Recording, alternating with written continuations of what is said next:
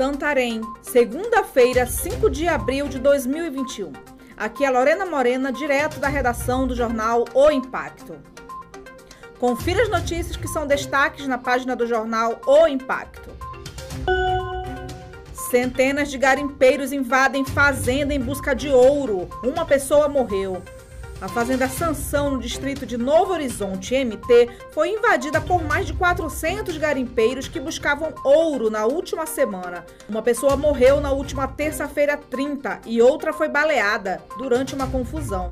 Segundo informações da Polícia Militar, a invasão aconteceu porque garimpeiros teriam sido informados que havia ouro no local.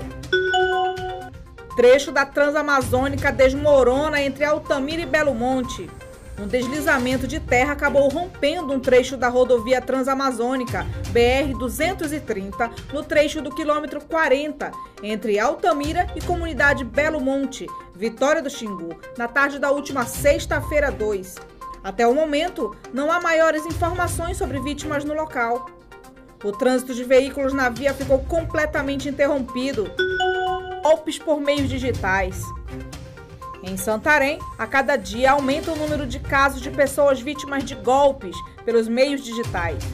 Falar dos golpes que vêm ocorrendo nas redes sociais seria informar a população santo mais frequente. Inúmeras pessoas continuam sendo vítimas de criminosos que utilizam fotos para se passar pelo dono do aparelho celular.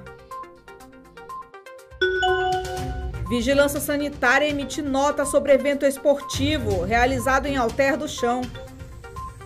A Vigilância Sanitária informa que será instaurado o procedimento para apurar as possíveis violações aos protocolos de biossegurança do evento de competição de esporte individual.